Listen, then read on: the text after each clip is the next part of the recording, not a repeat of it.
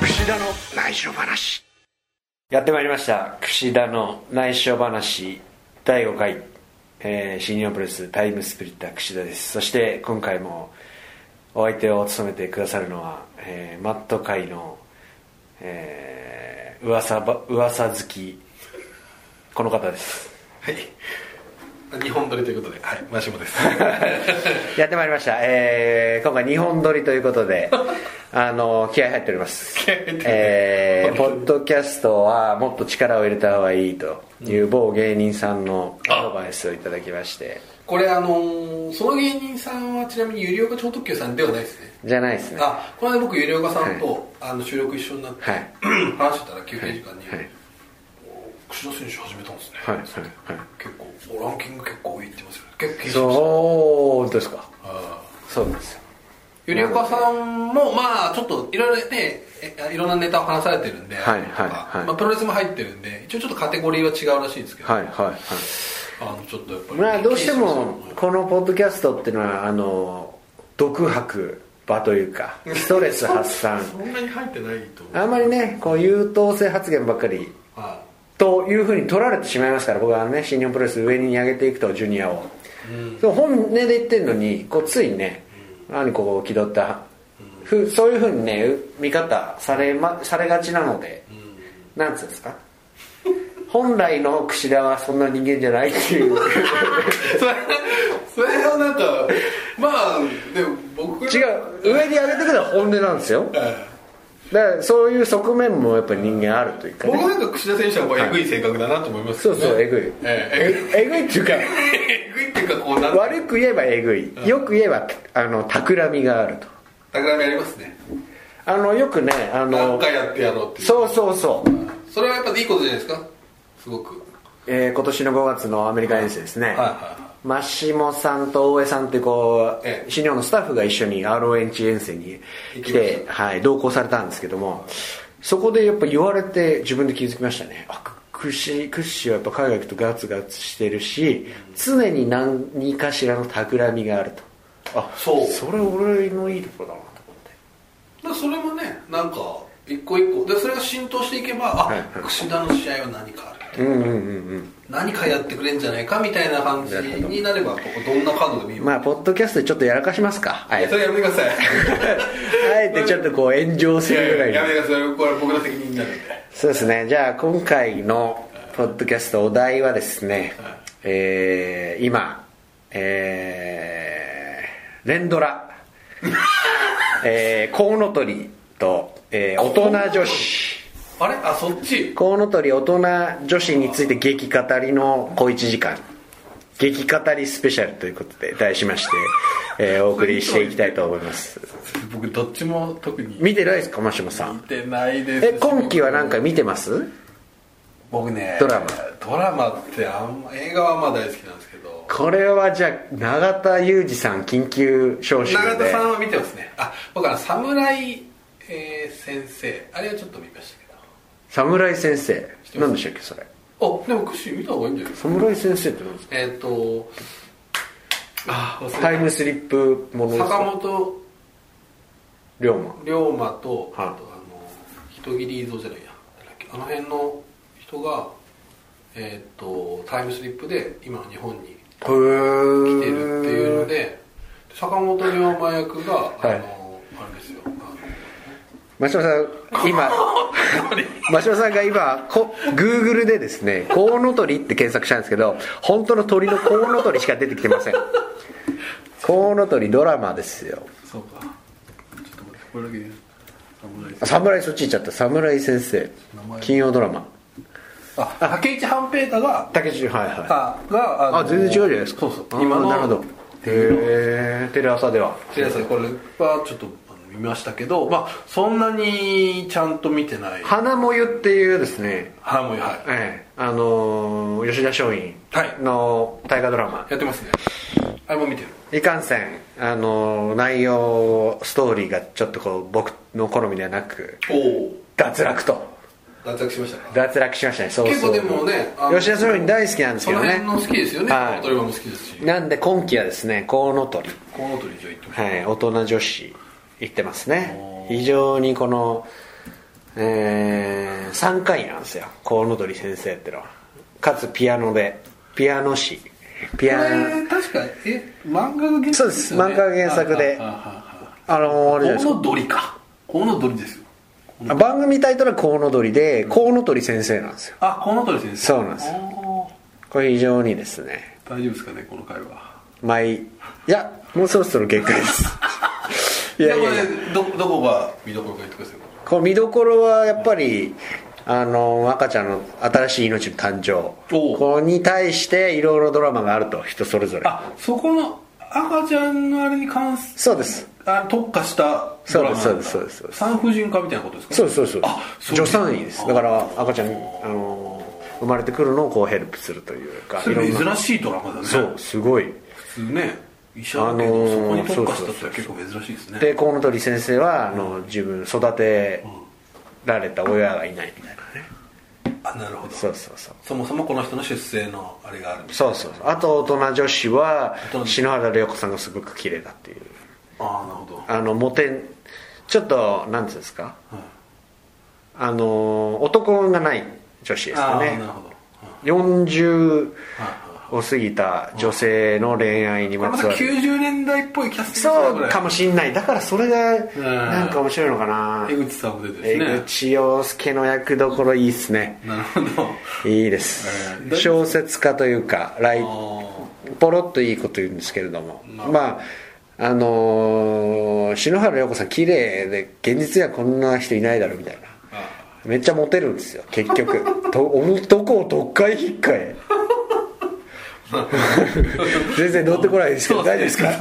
す か大丈夫です今のかとこでこまあまあとこれろが永田裕二さんを呼ぶっていうのはありですね永田さんはドラマにもうすでに見てますからね永田裕二と語るそうですね連ドラ今期の連ドラ60分これいきますねいきますか次回永田さんが会社来られるタイミングを見計らって僕が来永ま田すさんゲストはでも確かに面白いかもしれない面白いですねうん相当あのもうズバズバいきますね大炎上しますからねいや行きましょうこやれりはましょう長田さんゲストは使えないところが多いかもしれないですねまあそうですね長田さん昔ねあまちゃんはもうものすごいよって言ったんですよねあの大体巡業生活、あのー送ってますと2週間ぐらい家をそうですね開けるわけじゃないですかはいそうするとやっぱり、あのー毎週録画取りだめが自然と取り黙っちゃうんですね、はいで帰ってくるとやっぱり、あのーまとめてみるんですけども、いや僕なんかやってます毎週録画設定、僕はまあタモリクラブとかは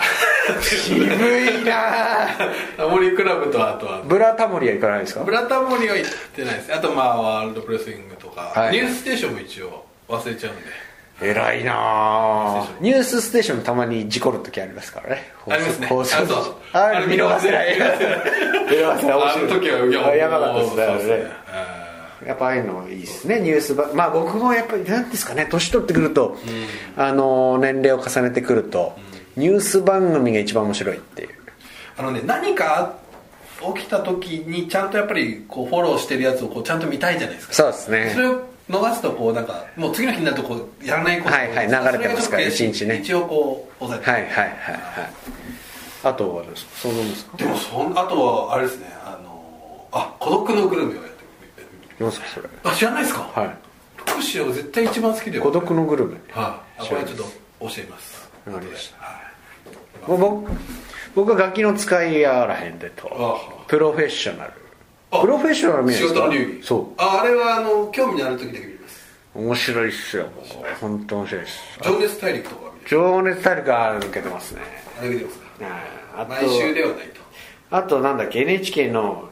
74H みたいなはいドキュメントはいはい3日間を追うみたいなああそんなもんですそういうとこもすごい面白いですドキュメント番組面白いですねでそそれんだけでも撮っててあと大人女子とコウノドリ見せたら忙しいですをいね、やもう追いつかないですよね追いつかないどんどん溜まっていくやつですねまあこう話してるのもやっぱ昨日見てきたからで すね昨日木曜日でやっぱりああドラマでねドラマ熱が高いあ,、うん、あと地方ね海外あ巡業生活だと見れない、うんあの時間がねうんあの放送時間がバラバラだったりとかもしますんで知ってますあの T バーっていうなんです TVer T バーっていうのはあのーテレビ局がスクラムを組んで、は5局かな、まあ、民放はいいう無料で見れるんアプリです、だからこの大人女子はどうかな、えー、とコウノドリとあーなかるほたどだで見れるですもうそんな時代になってきネッたそうああ今こっちは Hulu とかでそう Hulu のもうちょっと無料版みたいな無料なんだでもみんなガチもうここはもうネット社会一致団結だというまあ、だから見逃した人はそこで見てねとそうですねで気になるんだったら生で見てねというだから今まではほら各局のところにこう有料とかでログインしなくちゃいけなかったんですうんうんでその T バーってもうそのままもうだから何もなしで見れるとでオンエアされたすぐ後からもう追って追いかけ再生できますそれねはでもなんか儲けがねね出るのかなってそんな時代になってきたわけですよ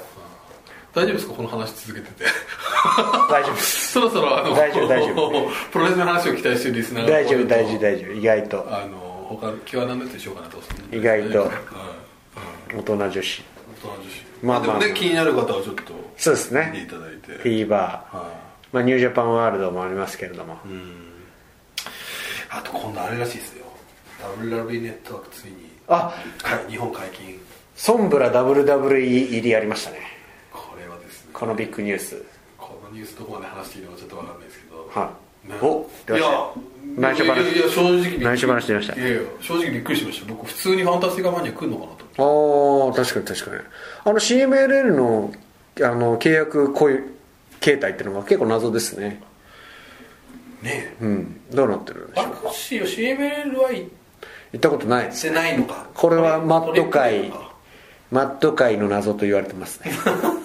あんなに海外といえば櫛田と言われてるのに、はい、でメキシコデビューなのに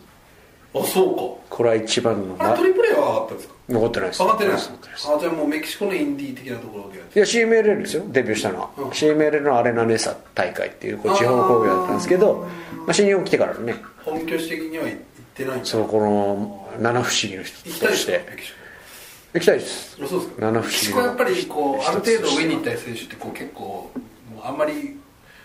もうもういいやみたいな人あこうあいるなじゃるなほいですどかまあアレナメヒコのリングにやっぱりねあの引退するまでには一度は上がりたいとは思ってますねそうそんな中ファンタスティカマニアのそうですメンバーが発表されましたねあ今年はまたたくさん来ますね大丈夫なんでしょうか渡航費がーただね17人でしたけど、はい去年も17人なんですよああ一緒なんですねじだかゃら多分もう賞賛の見えてるあの多分あれだと思うんですなるよほどメンバー的にあと去年は後楽、えっとし都内では新木場後楽園後楽園でしたあけどあ新規場がないですね今年はここね後楽園3年生3年生、はいなるほど、こんだけねでも感覚が麻痺してますけどこんだけね外国人選手が来るシリーズっていうのは過去日本プロレス史上ないですからねおーだから昔の全日本プロレスだってあの45人まあそうじゃないですか最強タッグだとしてもね新日本プロレスだって目玉の外国人選手が23人いてあともうねベイダーとかそういうノートンとかそういう感じだったじゃなまあいですまかあ本当に WWE がね日ここ本と合同工業やるみたいな時ぐらいしかそんなの見え贅な沢いでですすからね本当に贅沢ですねだから高知でやるわけですよね開幕戦が高知っていう高知にですねメキシコのからビールス先生が、えーいると上陸すると思うとこれはですねそっかその辺はでも上がったことはない信じられませんよクッシーはやっぱりだいぶあのーこのメンバーの中でちょっとこう僕が知ってるというかフックがあるのはやっぱり、えービールス先生ですねおこれはですねすごいですこの技術はあのー背は結構めっちゃちっちゃいですねというか160ぐらいしかないらしいですねあの本当にずんぐりむっくりというほうかほうほうほ手足短いあですけれどもルチャの先生なんですよ、ううんみたいですねあの道場がありましてそこに僕もあクッシーも習ったはい習ったことありますおー1週間ぐらいかなおーマジですかえーそこの道場名前は忘れましたけど、結構ね下がウェイトジムで、3階 4, 4階5階ぐらいの上にリングマットがあって、んすごくこう見晴らしがいい窓ガラスに貼られた道場なんですけど、そこ先生がうんあの10時ぐらいかな10時ぐらいスタートって言ってるのに10時半ぐらいに来るっていうね、うんリュック背負って、うんソビールス先生すごい技術持ってますこの方ですねそうですね多分全日本プロレスにも一度来たことあるような気がしますねあのなんだっけ多分野沢さんとかその東京グレン隊たちが呼んでるなんかあのかんような気がしますダミアンシートはいダミアンシートで来てたおみたいな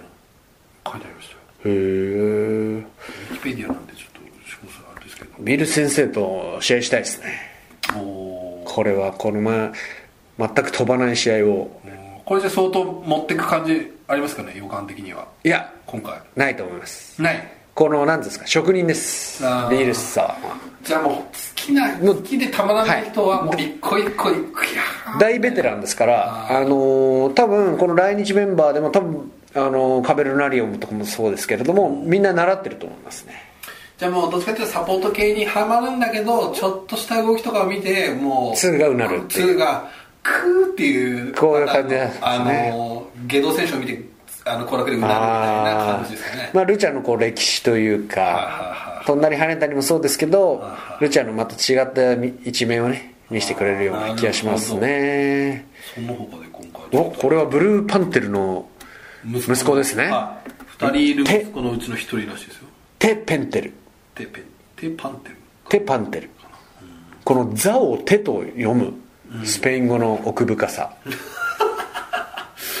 そうですよいいっすねそうかでもユニバーサルによく来てましたからねあこれティタンですかそうですねティタンは来ますあねティタン来るんだ違う感じへでームードがはいティタン来るんですねあフエゴウェゴそしてねフエゴま待望の初来日あ初初レンジじゃないですよもうあそうかあ待望のはい、もうま3回た目ぐらいですよ多分笛語だけ僕のことを龍馬と呼びますあそうっすかはいこれはあのーいい話があってはいメキシコアレナメヒコにも行ってましたけれどももう一つ僕道場行ってたんですよほうほうほあのお金払って、うん夜夕方のクラス、ううん別の道場に、うんでそこに菅生時代、まあ、10年前ですね、うん笛子いましてあそうっすか当時はフエゴという名前じゃなくて、うんなんかスーパーマンみたいな、あの格好のマスクマンをしてまして、でその時えーっとですねアレナメヒコこれやっぱメキシコ独特の文化というか、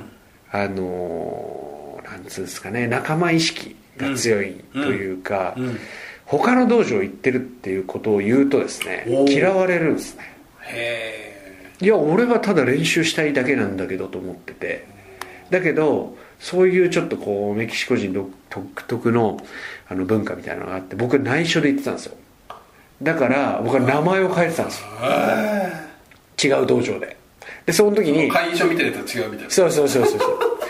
うでその時僕は坂本龍馬好きなんで龍馬って言っててうわその道場でわからないのいいことに龍馬そうそう龍馬その道場界隈では龍馬と呼ばれて まして今でもお前龍馬だよなそう笛語だけ唯一あー僕のこと言ってくるんですねあでもそんな面白いですねそのなんか結構そうだからだってメキシコ人の、ね、方なんてみんな心広いようなイメージあああそうですね陽陽気で適当っていうイメージありますけど意外とですねこれメキシコ人朝すごく強くて時間をすごく守るっていう側面もあるんですよりますででそれはだから前もちょっと言ったけど全然わかんないですねその感なんかだもう具体的に言うと朝8時からルチャのクラスがあったんですけど8時5分に行くと「お前は怠け者だ」みたいな「お前も本当にサボってる」みたいなことを言いがちっすでもなんか約束の時間とかには遅れてくるわけすげえ遅れてきま す来な来なかったりもしますそれが何なんですかわかんないそのなんだろうあるんですよ朝だけそういうはみんな独特のすごい朝強いですね何かあるんでしょうねうんであと僕が感じたのはやっぱり僕はグラディアドールさんのクラスに初心者クラスに入ったんですけど最そ初れはえっ、とあれねメヒコのアレナメヒコの中のでアレナメヒコの中でも今はどうかわかんないですけどいろんな人のクラスがあるんですね、いろんな時間帯に、だから僕としてはね学生の身分で行ってるわけだから、いろんなもう前ずっと一日中クラス出ていたいぐらいなんですけどおそれは許されないんですよおいやお前はグラディアドールの生徒だからダメだよおそれさっきと同じ理屈ですねそうですね一個決めたらそこでや仲んなさ間い意よ識というかねそういうのすごいありましたねあ、うん、適当じゃないなっていうのは結構メキシコ人のイメージとしては僕はありますねだから名前変えてたっても一つありましたまあそんなメキシコのエピソードもありながらなる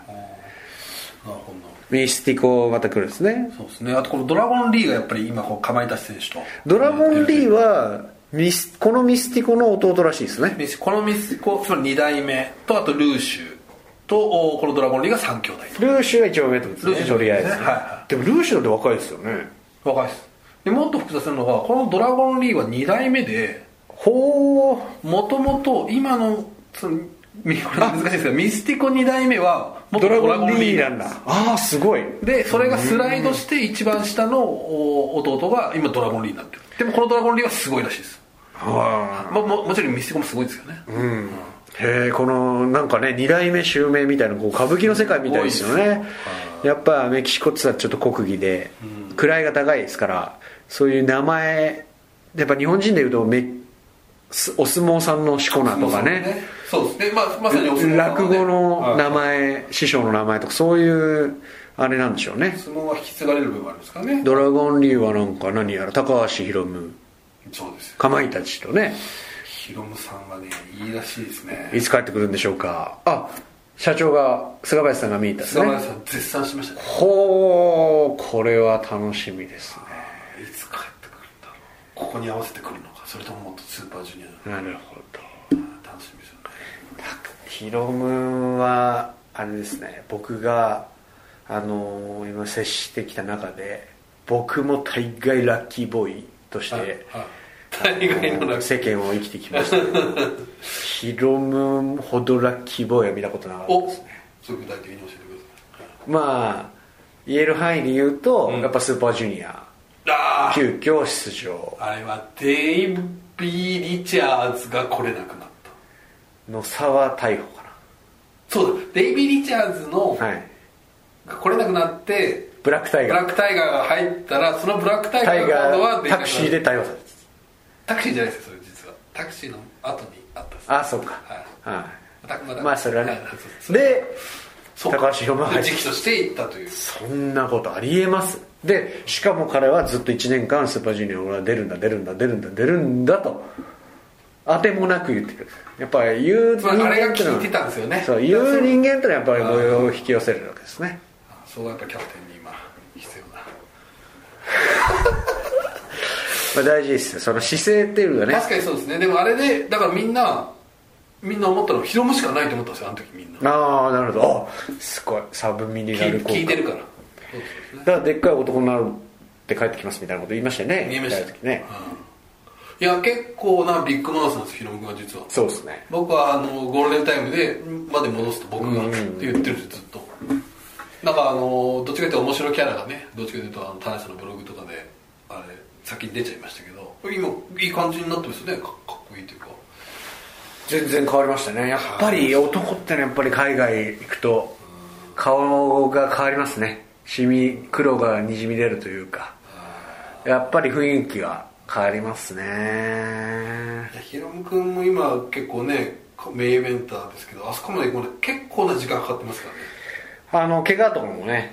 怪我して一回ヨーロッパから帰ってきたりでそうですしてましたんでえー非常に楽しみですねもう来年のジュニアのいやーだからその辺が来たらちょっとまた櫛生選手もね燃え上がりますねあようやくこの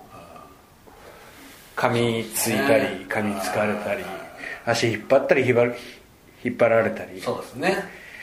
ね格好の相手でしょうからそれエル・デスペラーダって言いますしエル・デスペラードは帰ってくるのか問題がねありうまーすんどうなんだろうねジュニアが外国人選手ばっかりいないんでまあそうですねこれ内緒話ですけど帰ってきてほしいですよね まあ櫛生選手としては、うんああなるほどね大勢選手もねねしばらくうそうするともうこうジュニアの話題がそうですねあの振っていけますんで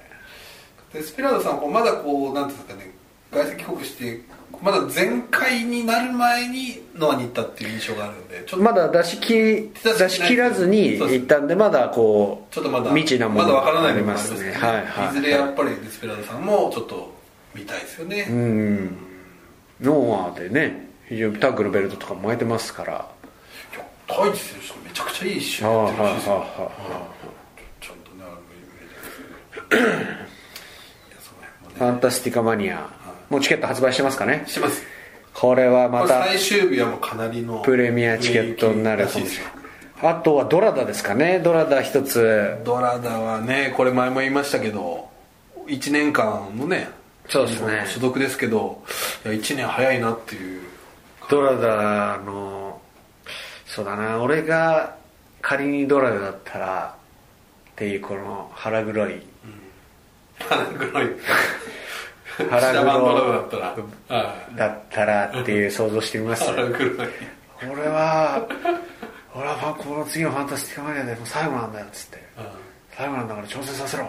さあそうっていうのを言いますね言いますね完璧オラと、ねマスクかけてもいいぞおおなるほどマスクかけな今いちょっとドラドラ憑依しましたよ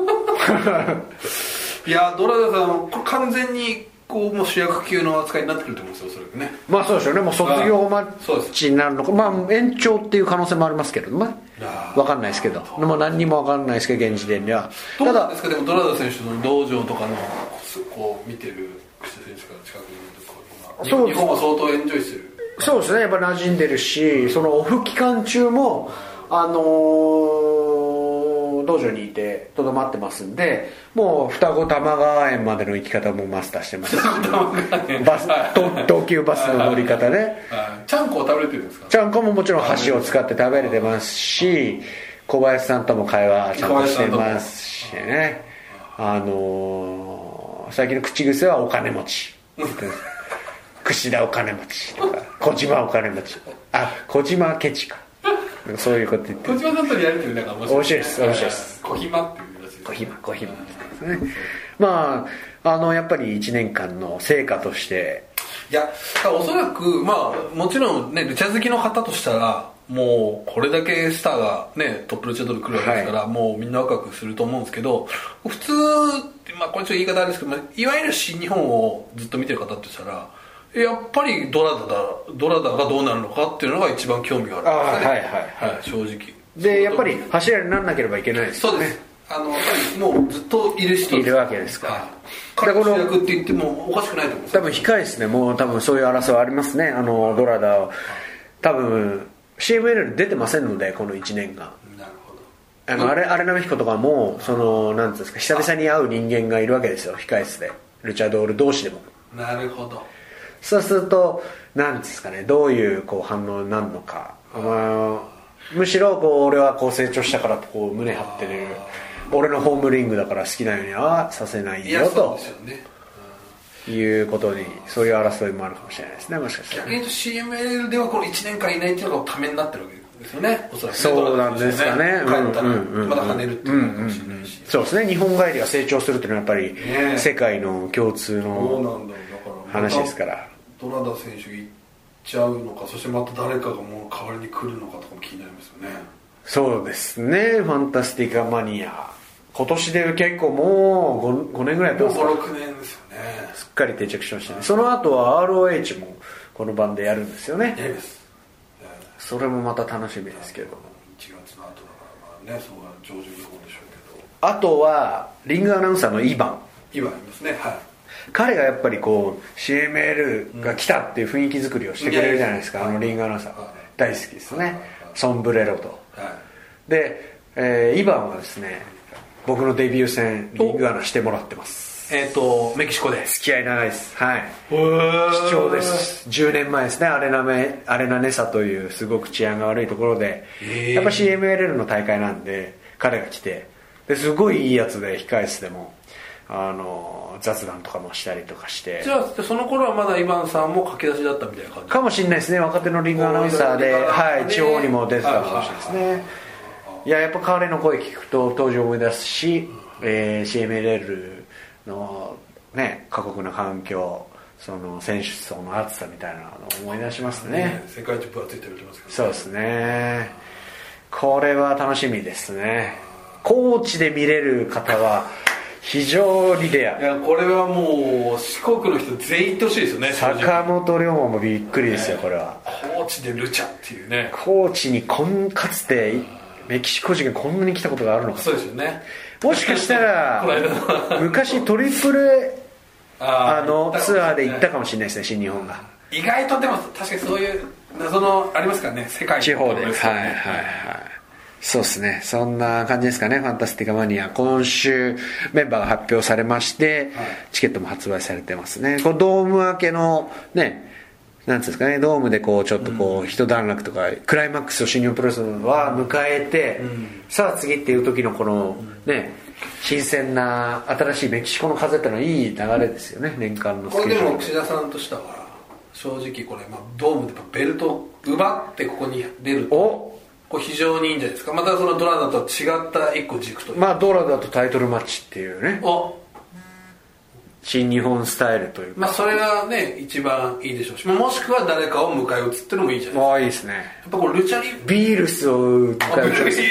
スタビールスさんは別に望んでないかもし れないけどねおいやってくれいいとじゃないですあねーでもそのルチャドールとねなかなかタイトルマッチってまた面白いと思うんですよねあんまりやんないじゃないです技術が必要になってきますねかこれはねちゃんと時間をねかっちり見せるという意味ではなかなか難しいものなかなかやっぱりルチャードールとね合わせて結構リズムも違いますしもうそもそもロックアップの時点であー左右反対ですからねそういう意味でこう試合のリズムとかこう作るのも大変なんですけどもまあお手のもんですよじゃあねそこでそういうのもねちょっと一個で楽だしかみらですねあの櫛田選手実は前あれですよねファンタスティカマニアとかはメンバー入ってない年とかもありましたもんねああはいドラだとタイトルマッチやったこともありますねありますねはいだからありましたまあ、だから年々日本人色が薄くなってくるかもしれないですねうんよりこの世界の今思うと一番最初の年はえっとねあ2日目のメインが、えー、まアたポロ55対ゴールデンラムあーやってますねであれは結構ルチャファンからあーはいルチャファンっているんですよねいますこの日本全国にいやーそうなんですよめっちゃ熱いっすよ暑いですあのー僕のメキシコで知り合ったママスク職人日本人の方、はいはいはい原田さんという方はいでいますすねねはい、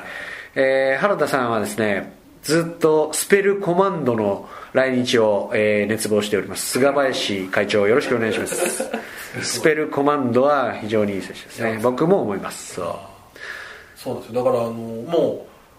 あまあこれわかんないですけど僕がちょっと聞いた話ではそのすごくもうルチャは今の普通の新日本はそんなご覧になってないかもしれないですけどものすごいルチャファンの人でこのあのこの大会のためとあーあとこの関連イベントのためだけにファンクラブに入ってる方いらっしゃるねうんはいはいはい確かに毎回ファンクラブイベントとかやりあまりすよますねねこの後まあ多分あるんじゃないですかねメキシコ人はあのー熱烈ですからねベソしなくちゃいけませんよ皆さんあのほっぺとほっぺでこうこれがベベソっていうこれは挨拶代わりですからあそうあやるんですかやりますやりますこえう女性同士女性とこう普通に初対面でどうも男でも男でもあそれがもうこう控え室まあ男同士はやらないですけどね男同士はやらはい男同士はやりまあせんけどーなるほまあそうですねそんな感じですねど楽しみですねまあこれでもあれですよね更新されるのはおそらくえー12月ですかねそうですね、これはちょっと一本目があれなんで、だからまあタッグリーグがタッグのリーグ中盤とかかもしれないですね。そうですねもう最終戦が見えてきた見えてき星た取りも見えてきたぐらいですからねぐらいのですかねまあタッグリーグもメンバーには僕には入ってませんけども試合はありますので、全国各地、今シリーズはですね非常に日程が詰まってまして、はい4連戦5連戦4連戦4連戦となっておりますうわ非常にこの密なスケジュールで5連戦はでもなかなかじゃないなかなか経験したことはないでしょうねだからねあのー外国人選手特に時差ボケもありますんでなるほど。はいこれはタイあトるんルだ。四あ四しかしこの豪華なメンバーですよ本当にいやーそうですね。贅沢昨日あのー公開記者会見やったんですけど、はい人多い。本当に確かに何チームあのね ?1234674×2 入らないです写真に。だから28人あれ十四そうそうそうです。 28人ですよ一クラス分ですよ。すごいですね新日本しかもまあ昨日はそれでもあのあのナイトイービルとかあー欠席そうかとかしたんで20何ですけど26人あのね写真には収まらないです、まあ G1 とかだったらまだ収まりまレすスラーもでかいですからねあー本当にねすすごい、まあ、タッグマッチこれねやっぱジュニアタッグトーナメントと違うところを解説しますと、タッグ屋がいないってことですねああそういう意味では、ジュニアタッグトーナメントはタッグ屋しかいないケニー・オーエンズを除けばってことですねなるほどなるほどあでもアディクションとかは多分じゃないですかアディクションアディクションとだから、えー、天子寺まあそうですね、ぐらいじゃないですかねあとまあ後藤柴田組みたいなのもありますけれども、まあ、アンダーソンギャローズもねいっぱいいるけどそうですねうんまあだから、はい、タッグただまあその青木選手のねおっしゃることはあれなんですけど、最近ちょっとずつそういう感じに多分していこうとは思ってると思うんですよ新日本プロレス少しこうタッグ感をおおやっぱりあのご存知だと思うんですけどやっぱり新日本っていうのは、まあ、全日本プロレスに比べてどうしてもタッグ感が少ないおー団体昔からまあそういうことを言われてましたねそう SG タッグリーグになったりこう名前がね ありましたね安定しないっていうのもあるえーそうですねここ数年はワールドタッグリーグでこれでも逆に新鮮に見えますけどね新鮮ですごい楽しみというかそうですねこう組み合わせが非常に楽しみじゃないですか、ね棚橋エリカとかもありますからねジュニアタッグトーナメントあはれ前日会見なかっ たななんでないのかないや久世選手これ実は、はいはいあのー初の試みなんですよああはいはいっていうのはやっぱりちょっともう少しこう会社の方法として、はいもうちょっとタッグリーグあのこのメンバーいいんだからもうちょっと押していったらどう力だ入っれてていこいううかのがあって今回はこう前日会見トロフィーを新しくするおおなどなどいろいろあのやってジュリアタッグトーナメントねえるんですよいやだからもう来年ねぜひまあね今年盛り上がりましたんで、はいそういう可能性もありますし、はいまあ、盛り上がることはいいことですよあーねそうですよただジュニアタッグもリーグにしちゃえばいいよねオーリーグにしたら盛り上がるでしょうね面こ白れいと思いはますよあーそっか何でしたっけトロフィーが新しくなったとあとまあ、えー公開記者会見が公開記者会見あとあれですねこれも新しいですけどまああのスタン・ハンセンさんとテリーさんがまあ来日なんでそのタッグのに関するインタビューを取ったりとかこれ内緒話ですけれども、これ前日会見をするということはですね、来日外国人選手を前々日に来日会社がさせるということであって1日あの多く滞在させると。っていうことはやっぱりよりそこだけで会見っていうことがもうすでに ええスケジュールの中に入っているとそうですあのーねスーパージュニアもえ前日会見なかったですし あのだから開幕戦の前日にみんな来日するからえ前日会見はできませんとえいうことを会社の判断なわけですけれどもええまあ、そもそも前々日にすればいい話であっいやらしいなていわゆるまあまあこれは希望ですよジいュやジュニアのねおそらくですけど、はいやまあこれはあんまり言えないわかんないですけどスーパージュニアも盛り上げる方向に行くと思いますおこれは来ました来ましたか皆さやめてくんださジいュニア好きリスナーの方朗報です一番の朗報がえーこれまあこれはごめんごめん残念なが ら、まあ、 希望的観そ測うと希望いうこ的と感じですね、まあ、いやそういう流れやっぱり動きがある、はあい、のまあそれは嬉しいです僕が言ってきたね、やっぱり G1 と,、えっと東京ドームばかりじゃないとなるほどやっぱり見直していこうと全体のブランドまあはで上げていもかないとしょうがないだろうっていうのはそこうれ会議の中でも言われてるんでその第一弾ですこれはいいですねああいいいい傾向じゃあ喜ぶべき傾向だ、はいまあそしたらごめんなさいっていうのはあるかもしれないまあでも全体が上がっていけばねやっぱタッグリーグ、はいだからやっぱりこれはちょっとあなんかなんか多分俺だってリコシェサイダル組の優勝で掲げてたトロフィーとかあんなのありましたっけあれなりました